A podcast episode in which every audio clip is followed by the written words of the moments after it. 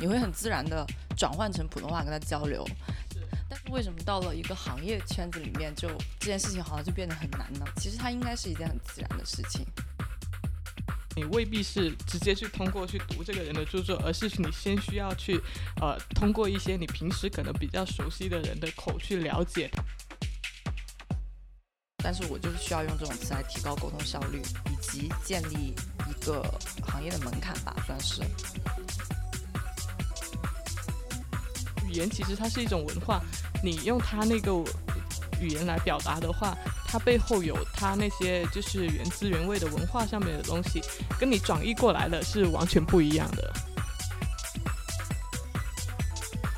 他们就是很开诚布公的表示，艺术就是要让大多数人看不懂，百分之五懂就够了。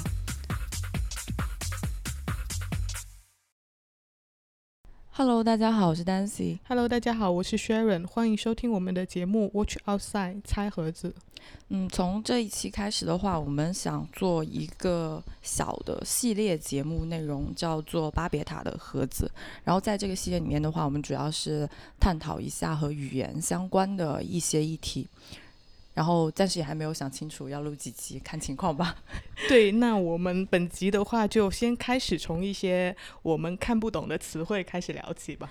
对，因为看不懂的中文这一个现象的话，其实在我们生活的方方面面都有体现到。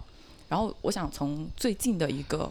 大家讨论比较多的一个点开始，然后你应该也看到过，就是那个浙江高考满分作文啊。对，你想说的是那个生活在树上那篇文章是吧？对。然后他那一篇文章的话，我没有看，我没有看太多的内容，就是大概看了一下热搜，然后点进去看了一下那个高考一。就是高考命题作文是什么？嗯，全文我有认真的读了一遍啊，是我也有读了一遍。对，所以你怎么看他这篇文章？嗯，其实我觉得全文读下来，它的逻辑是顺的，就是你把那些生僻字什么的去做一下呃对照解释，它是它。其实解释出来是顺的，但是呢，他就是引用了那么就很多名人名言，然后又不加解释，并且它里面有很多学术口的表达，像那些就是生僻字嘛。对它，它里面有一些学术口的表达的，像那些什么期望、理想、期望、放肆，或者说什么趣味这一些字眼，其实就比较偏学术口的表达。它其实就这种迟早其实没太必要，但。在这种应试制度教之下，它又变得变成一种不得不要。对，其实对于这篇作文的争论点的话，都比较集中嘛，就是它的用深色的词语啊，还有掉书袋什么的。我觉得它本质上的话，其实是一种二元对立的争论。就是形式和内容这两个方面嘛，嗯，然后现在的争论点主要都集中在形式上，然后他的反对者就批评者的话，可能都是认为他的形式大于内容，这样子来批评他，然后说他为了形式而形式啊，去掉书袋啊，用华丽的词藻去堆砌啊等等的，呃，支持者他就是说，你们去批判这些形式，或者是批判他的一些应用，只是因为你们看不懂。嗯，呃，就是说它的内容是可取的，然后值得满分什么的。看到这一篇文章，其实我想起自己的一些个人经验。就我中学的时候写作文的时候，嗯，其实我是看了很多那种散文诗的，所以我会那时候会沉迷，就是有一点偏向这种氛围写作，看起来。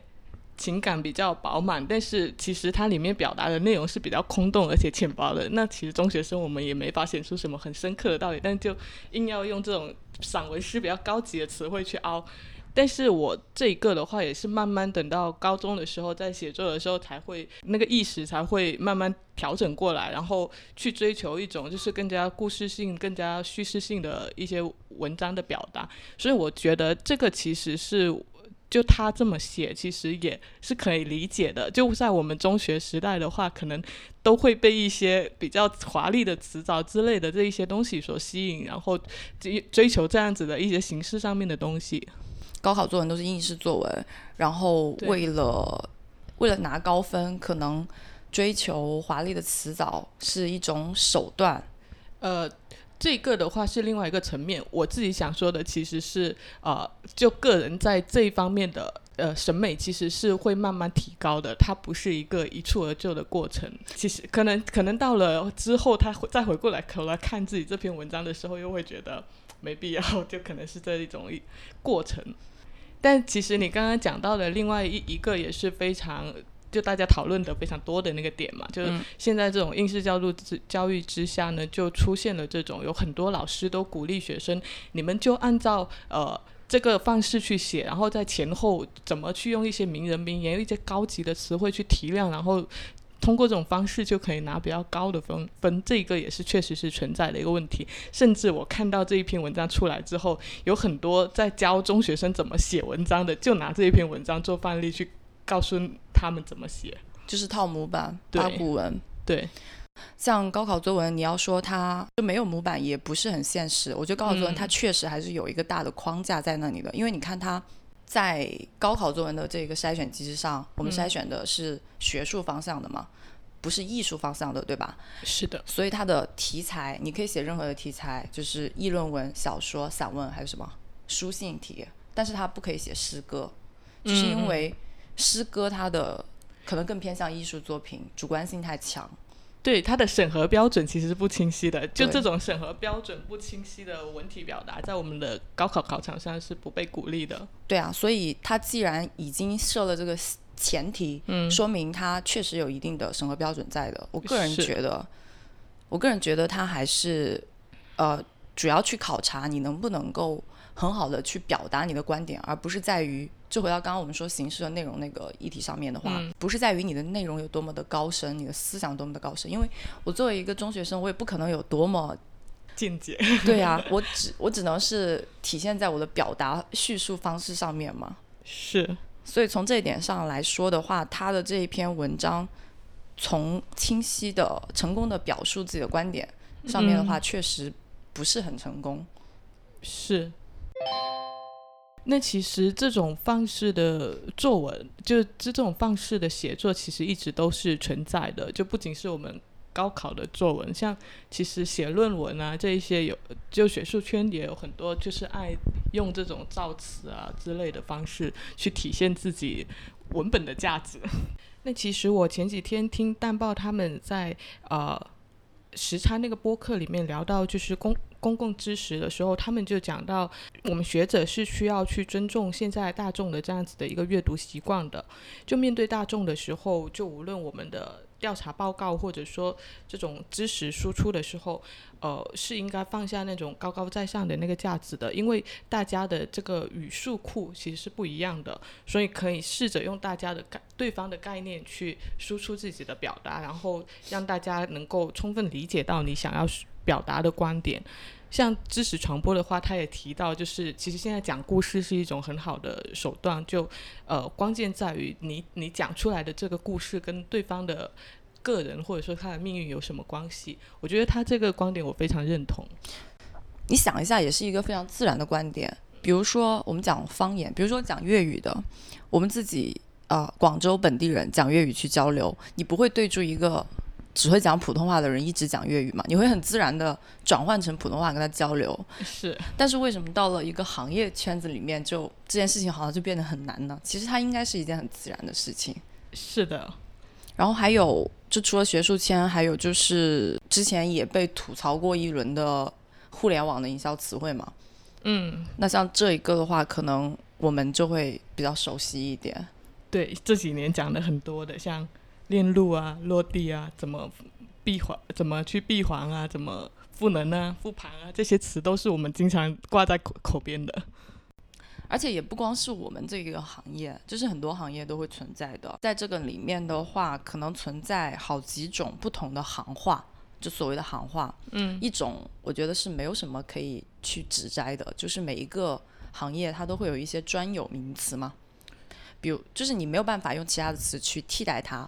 或者是替代它了之后会很别扭的，比如说 KPI，嗯，我不可能天天我明明三个音可以把它发完，难道我要给你变成关键绩效指标这么复杂的词吗？或者是对这种其实它是为了让我们整个表达变得更加高效，因为这种是行业大家共性都知道的词汇。对啊，还有像金融行业的 VC 啊、PE 啊这一些，虽然。就像这些词，我可能行业外不会用，但是我行业里面是要高频使用的。嗯。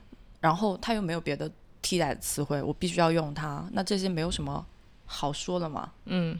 而且像这种词，其实其他很多行业也都会有，比如说珠宝玉石讲翡翠，有一个词叫做微料，指的是用危地马拉危地马拉生产的翡翠来充当缅甸生产的。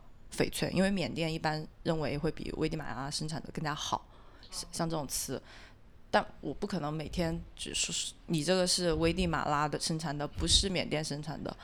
他们在交流的时候就直接一句微料，然后就 pass 了嘛。对。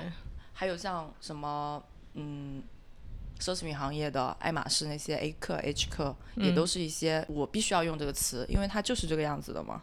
这种词汇的话，外行人虽然不懂，但是我就是需要用这种词来提高沟通效率，以及建立一个行业的门槛吧，算是。嗯。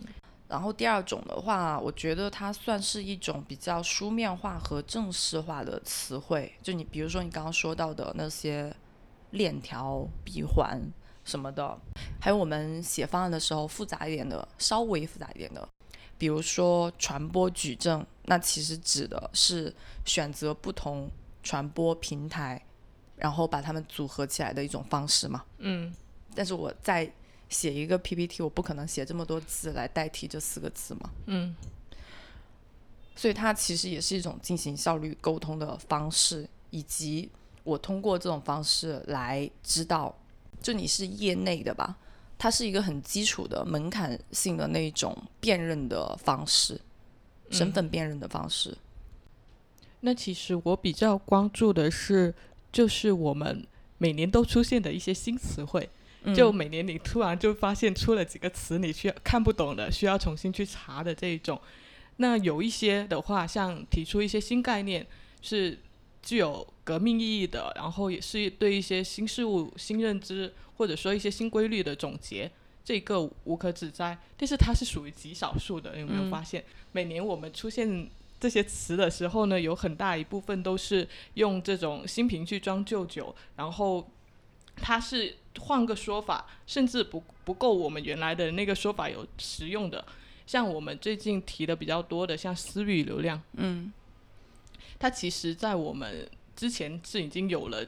这个词的概念的，像以前的品牌社区啊、车友会俱乐部，它其实就是呃私域流量这样子的一个概念。但是呢，现在它就是用这种新的方法去进行一个诠释。但是我觉得这个词明显表达不是很恰当，就有一种是说我企业把你的这种核心用户当成私有财产，或者说是一种可可控制对象的一个暗示。它其实，在某一些层面的话是会给用户一种不太舒服的感觉。就朋友圈里也有看到一些段子在讲，我把你当朋友，你却把我当私域流量这种感觉。哦，所以他是从心理上的表达不太恰当。对，在我看来啊，他还算好的。我想，我真正想吐槽的最后一种，真的是很想吐槽。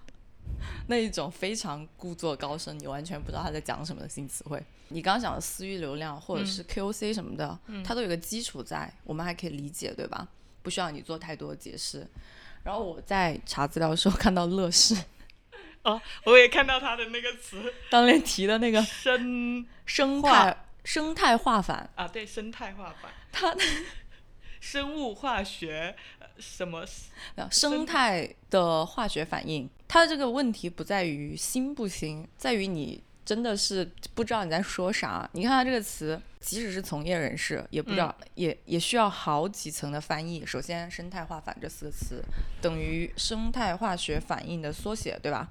完了之后，它其实又代表的是乐视各个子生态之间的化学反应。就它下面不是布局了很多噼里啪啦、乱七八糟的生态之类的东西。对，完了之后。好，它现在这里已经有两层翻译了。那乐视各个子生态之间的化学反应，它究竟是啥呢？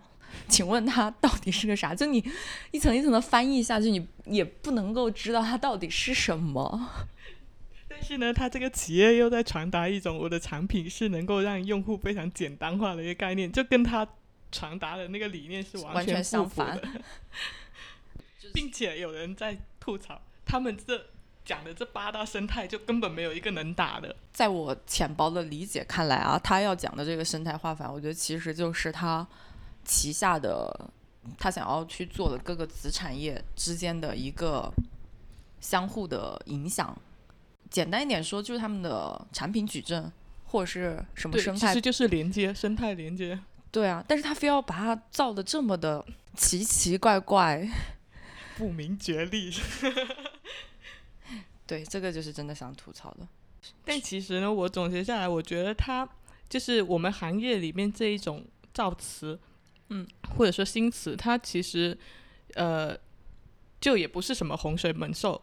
我觉得它至少是一个行业比较有活力的一个象征。像互联网产业，像营销行业，这这些都是都是能够在一定程度上体验体现这个行业还是比较有朝气、有新的追求之类的这种感觉。但是呢，我我又觉得说，是你在换个说法的时候，如果是恰当的话，有时候也是能够。产生产产生一些就是出其不意的效果的，就有一些概念可能之前确实是用一些比较深色深色的那种表达，不太能够让我们去理解。但是通过这种大众比较能接受的这种种语言方式的话，能够让它真正走入大众，或者说让更多的人理解，我觉得这个也是一定的有起到一定的积极作用的。嗯，就是说把原来的一个概念更加通俗的表达出来。对。说完我们比较熟悉的行业，可以说一下其他大众看不懂的语言，可能我们自己也不是很能看懂的语言。比如说，呃，我是把这两个归在一起的。刚刚有提到的诗歌和艺术语言，呃，我说的艺术语言不是说具体的艺术作品，艺术界使用的表述方式。我这里说的艺术界的话，就指 fine art 纯艺的那个方向，因为它。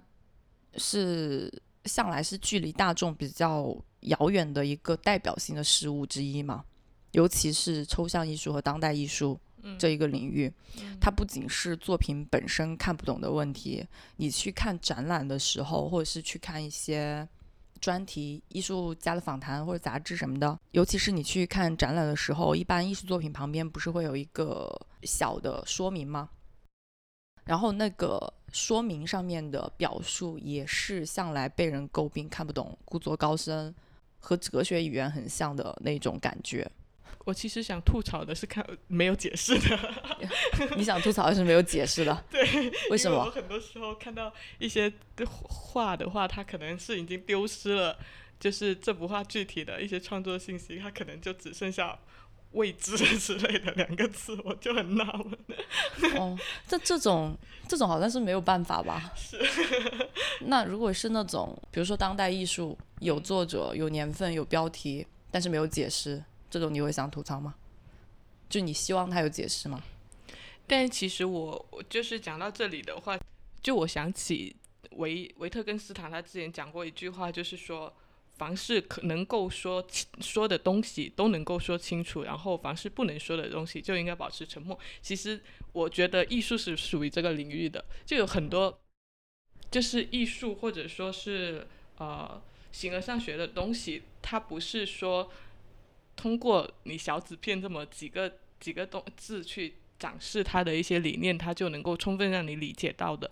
像有很多创作的人，他其实也不太就是喜欢在公众或者说面对他他的受众去表达他的一些创作理念。呃，他们的想法就是我这个东西，我作品我已经完成了，那剩下怎么解释，或者说怎么你们能够感受到多少，这个就是他的观看者或者说他的受众自己根据自己生活经验或者说自己审美体系的一个理解了，就跟他没有太大的关系。嗯，那其实这里的话代表了两派不同人的看法。嗯，第一派的话就是你刚刚所讲的那一种倾向。那这种可能就是更加偏学院派一点。其实，在美国学院派看来的话，他们就是很开诚布公的表示，艺术就是要让大多数人看不懂，百分之五懂就够了。他就是希望有一个筛选机制，非常的啊，这种的话是有点像设置了一个门槛。对，然后呢，他们。艺术家本身可能也有一些是偏这种看法的嘛，嗯，他们会觉得，那如果文字可以表达的话，我还为什么要去画画，或我为什么要去做一个装置什么的。对他就是觉得，那我本身文字就没有办法表达。还有人就是觉得，呃，就像你刚刚说的，所有的解读交给观众来看，根据他不同的观众不同的解读，就所谓一千个人有一千个哈姆雷特这种这种说法。这一派还有一个说法就是说什么，我我忘了他原文怎么说，个人总结一下，嗯，大概意思就是说，好的艺术就是 what wow，然后坏的艺术就是 wow what，这种逻辑，就是他觉得能够让你一眼看懂的就不叫不叫好的艺术，他会觉得说我的好的艺术就是要让你自己慢慢的去探索其中的奥妙。对，其实我慢慢觉得艺术这个东西，它其实对于个人来说，真的是一个一个过程。你刚开始去接触一些很深奥的东西，你是真的不太能够进入到那个世界里去的。有可能你是慢慢的通过其他的作品的感悟，或者说积累，你才到了某一天，你看到这部作品的时候，才会觉得哦，它真的是很厉害，有很多东西在表达的。这里的话，可能就代表了另一派的观点。你刚刚说到了那个学院派的观点嘛？嗯嗯，就是很高傲的这种观点。对。然后另一派的话，就是希望大众可以更加了解艺术，也会去做很多的努力，那去推动大众认识以及了解艺术这个进程嘛。然后他们去鼓励的呢，也是像你刚刚说的，更加鼓励的是给他一种方法，而不是说我直接告诉你。这一个具体的作品就到底等于什么这样的一个逻辑啊，在这个流派的话，想推荐一本书，叫做《如何参观美术馆》，就提供了一个比较实用的指南，告诉你怎么去慢慢进入他的世界，是吗？嗯，对他给到的方方面面都挺全面的，而且很接地气。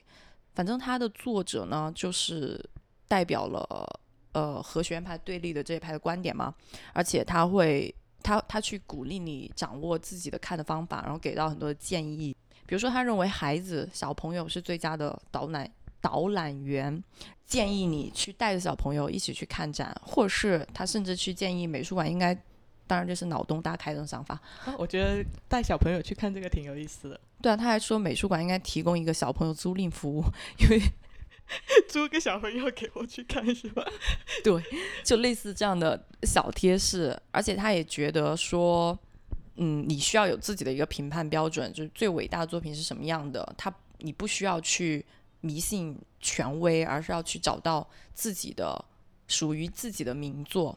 比如，其实我觉得这个也很。正常，比如很多学院派，他们也觉得安迪沃霍是就不叫艺术啊，或者杜尚的泉也不叫艺术啊，然后也很看不起，呃，什么村上龙啊这一些。所以其实他这个这个点是，我觉得应该是很多人都会认同的。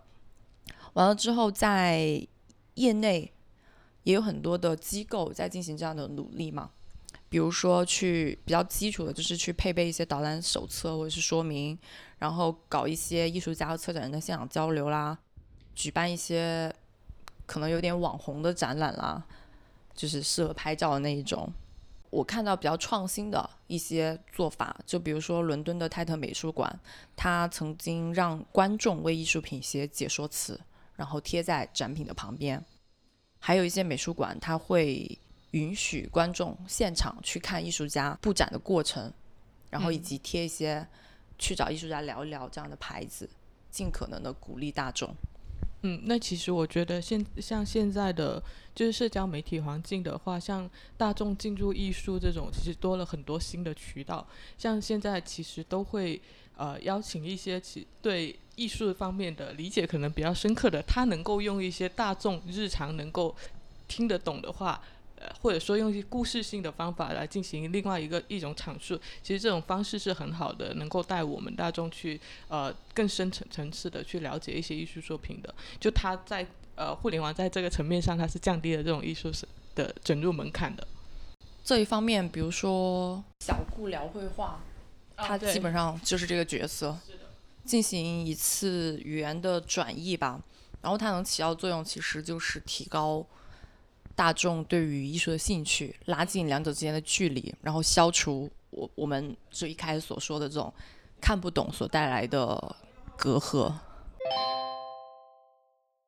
你刚刚讲到维特根斯坦这里的话，又引到另外一个点，就是大家觉得很难懂的哲学。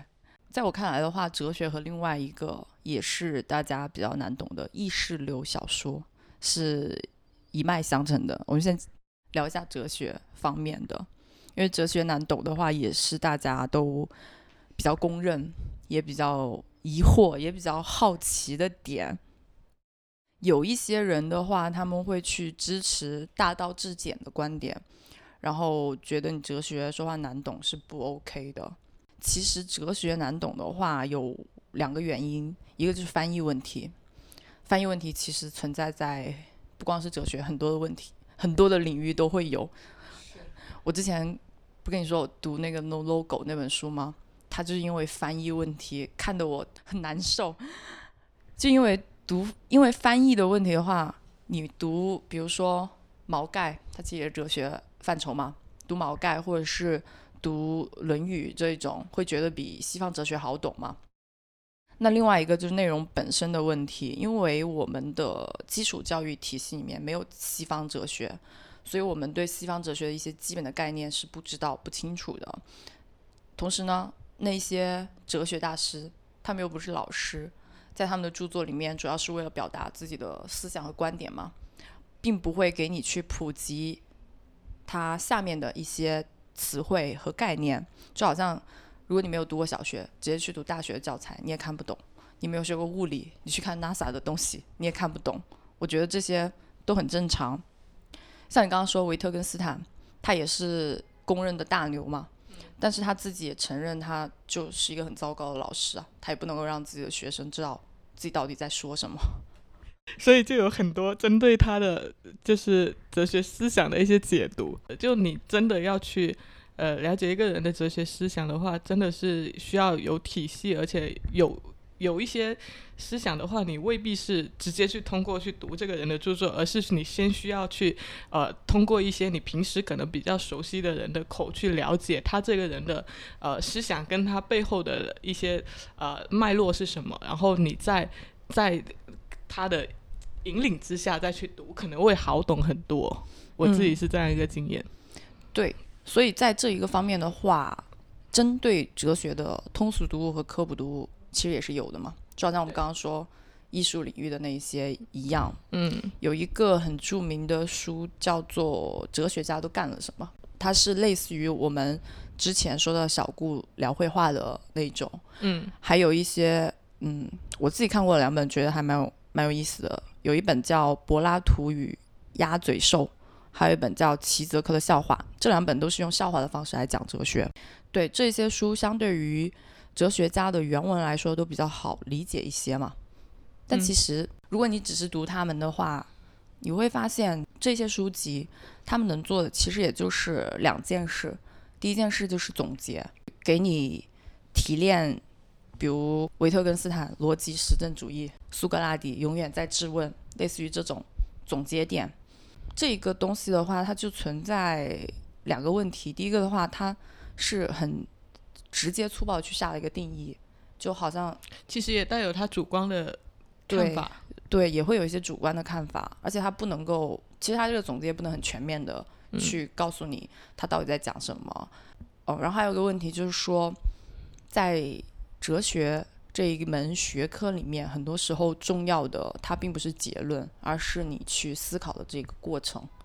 然后这些书能做的第二件事情就是打比方，这些哲学大师他们的这些概念很难懂嘛，嗯，那他们能够做的就是把这些难懂的概念去跟我们这些普通人已经有的知识体系去做对接，比如说他。刚刚说到那两本用笑话讲故事的，基本上就是用这种逻辑解释哲学的概念。但是，比喻它只是一个原有事物一个类似的映射，它并不能够百分百的完美契合，所以它实际上不可以给你传递出这些思想呃完整的一个意思。我觉得是有一个入门的作用了，就它也没办法。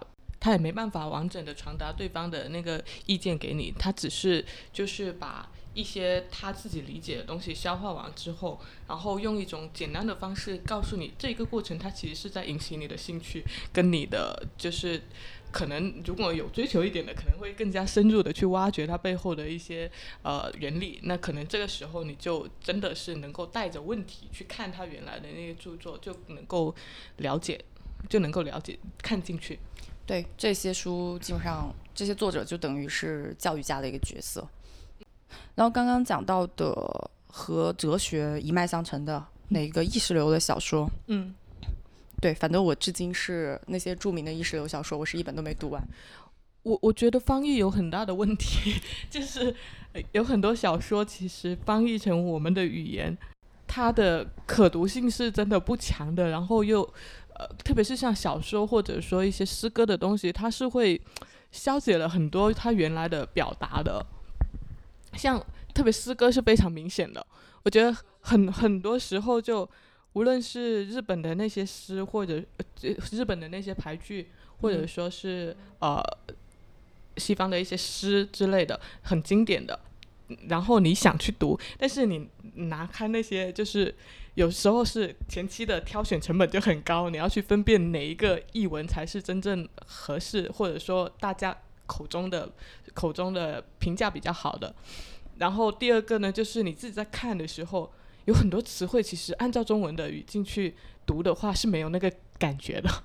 语言其实它是一种文化，你用它那个语言来表达的话，它背后有它那些就是原汁原味的文化上面的东西，跟你转译过来的是完全不一样的。各个语言当中啊，都有一些词是你在。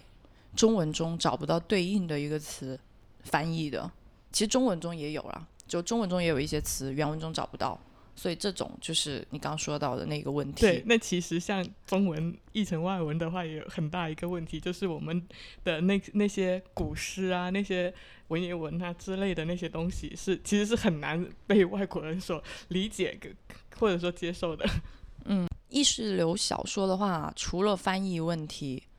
也是因为，就另外一层也是它内容上的问题。我我听到好多那些专攻文学系的这种呃老师，他们都是说那几本，比如说普鲁斯特的《追忆似水年华》，然后呃乔伊斯的《尤利西斯》这种大部头的书，有一些都是直接坦诚自己没有读完，这真的很难读，因为。其实它也是起源于哲学嘛，然后他是十九世纪美国的一个哲学家，然后威廉詹姆斯去创造的，他去强调思维的一个不间断性，也就是说思维是流动的，巴拉巴拉这种，后来就是被吸收运用在文学当中嘛，嗯，本身它是起源于哲学。然后哲学我们刚刚讨论过了，就是很难懂的。然后他再经过一层转移，去把这个思想应用到文学当中，其实他的难懂也是意料之中的吧。有一个非常明显的现现象，就是在我们的社交媒体上，大家都可以看到的那些，每一年都会有造出一些新的网络词汇出来。嗯，这一个现象我也觉得是值得聊一下的，大家都很熟知的。我要我觉得真香这些词，它其实是出自于综艺的。嗯，然后像什么与你无关这些，其实是出自于电视剧的。可以看到，就是我们在社交媒体上流行的这些网络词汇，有很多都是出自于综艺、影视剧、明星或者粉丝一起共创的，还有一些公共事件的衍生。我觉得它背后的一个心理，首先一个呢是他们在解构传统，就对我们。主流话语的一个挑战，这个时代的年轻人，他们可能不想用上一代的那那种话语体系去进行一个表达。那其实福柯就有一个观点讲讲到，就是语言它其实也是一种统治的权利，语言它定义善恶好坏。然后也表达或者说抑制我们的情感，然后权力正是在这个过程中去进行一个流动的社交语言的一些新的表达，其实背后是有一种就是解构传统这样子的一个心理动机。另外一个呢，就是挑战权威，像我们对一些公共事件的解读，之前诞生于就是这种公共事件的一些网络词汇有很多，像我爸是李刚，或者说呃温州动车事件的那个。至于你信不信，反正我是信了这样这样子的一些话语，它其实是呃公共事件得到一些不合理的解释或者说处理的时候，民众在利用网络这样一个媒介去通过这种流行话语的力量去表达一个态度，或者说寻求一个合理的解释。你刚刚说到的两种的话，一种是一个文化圈子里面而产生的一些流行词汇嘛？对。另外一种是社会公共事件所产生的表达反抗的，与之对应的有一个，就是我们现在在网络上常常会看到很多的音译和缩写。像这一种音译和缩写的话，其实它就有两类，和你刚刚说的两类是对应的，一种是。和你刚刚说到的社会公共事件相对应的，它的目的都是为了引起更大范围的传播和表达。在缩写和音译里面，就有一种因为审查而产生的音译和缩写，他们去使用这样的词汇，就是为了更多的去进行传播和表达。另外一种呢，是和你刚刚说到一个圈子内的流行语相关的，呃，有很多饭圈或者是二次元圈。甚至是零零后，他们有一些黑话，其实我们都是看不懂的，有点类似我们当年的火星文。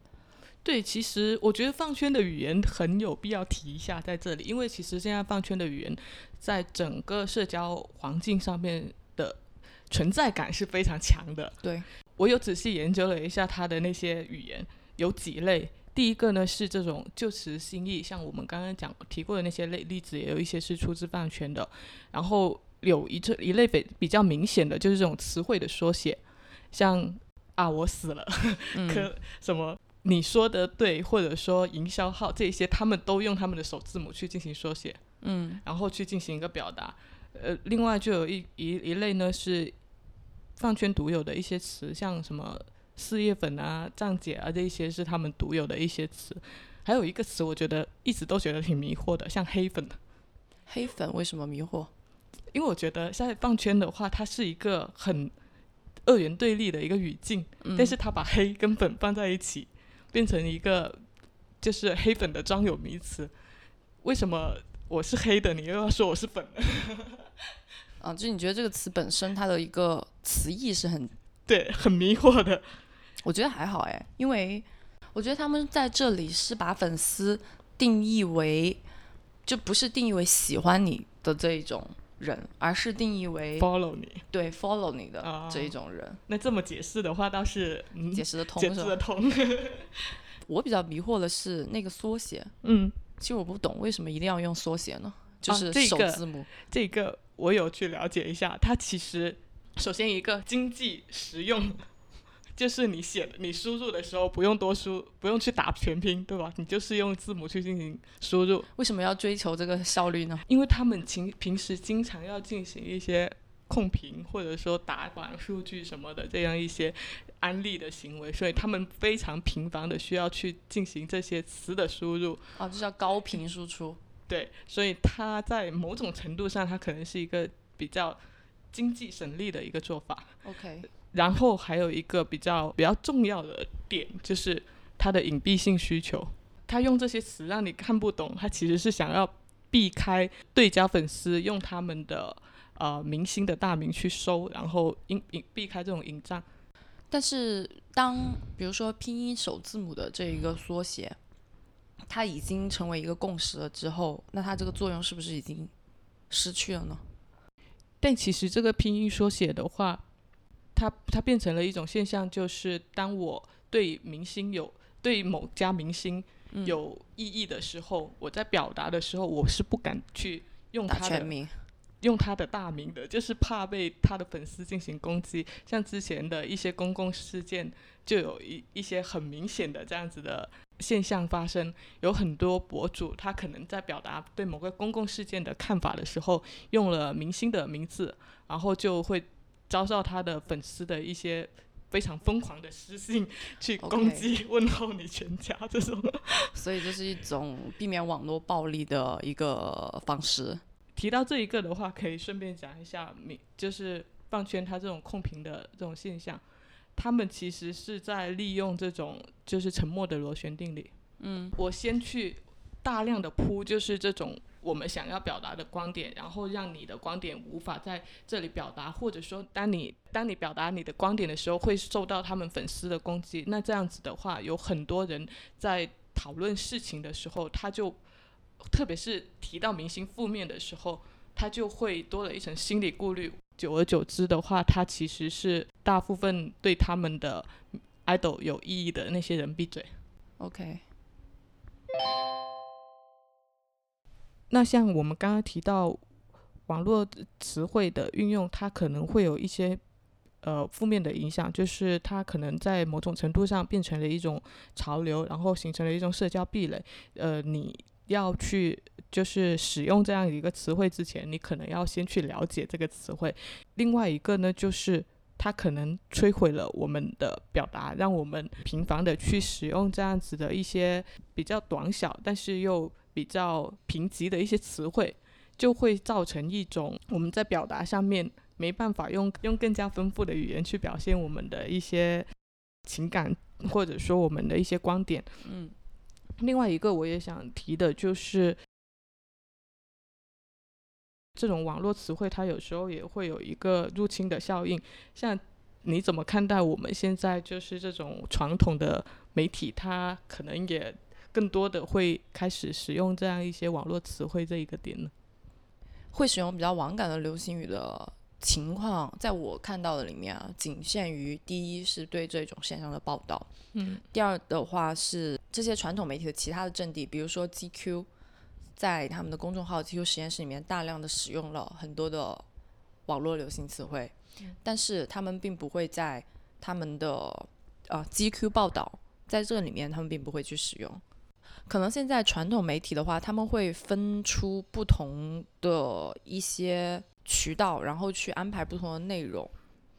那其中可能会有一些内容的话，是为了适应现在对于获取新兴的消费者的一个需求，然后去开辟的。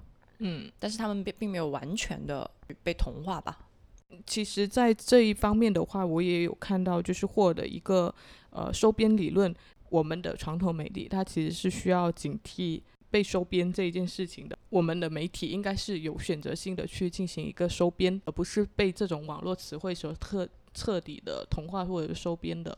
主流媒体它需要去发挥它应有的作用，它需要在社会传播当中发挥它的一个权威性。对，他在这一方这些公共事务的讨论上面，他还是需要去保持一定的严肃性的，而不可以完全娱乐化。嗯。现在这种就是让你看不懂的一些词背后，它可能会有一些就是动机。总结下来，可能有几个点，就是像我们有一些是去解释一个新的事物、新的现象，或者说新的规律，从而去抢抢占话语权，去引领新的趋势。像我们刚刚提到的一些行业术语啊，还有部分的社交词汇啊、学术圈啊这一种。另外一个呢，就是。呃，它是为了降低传播的成本，然后去增加一些社交谈资。这一种的话是比较多的，可能是在我们影视综艺去进行宣发，或者说呃明星粉丝去推广这种人设，还有我们平常在进行品牌营销的时候，其实是为了去营造一种大家都在看，或者说大家都在关注。这样子的一个环境，然后还有一种是建立群体共识，然后去形成一个圈子文化的，像饭圈这一种。另外呢，就是还有一些可能相对来说比较空洞的，为了去吸引眼球而造的一些词汇，像我们刚刚讲的一些可能不太实用的一些词汇。我们刚刚所探讨的这么多方向，除了他们这些词汇背后的。一些生产动机之外呢，另外一个方面可能也代表了大众对于这一些行话或者是看不懂中文的一些误解。嗯，因为有一些词汇的话，其实他们是有他们存在的意义的。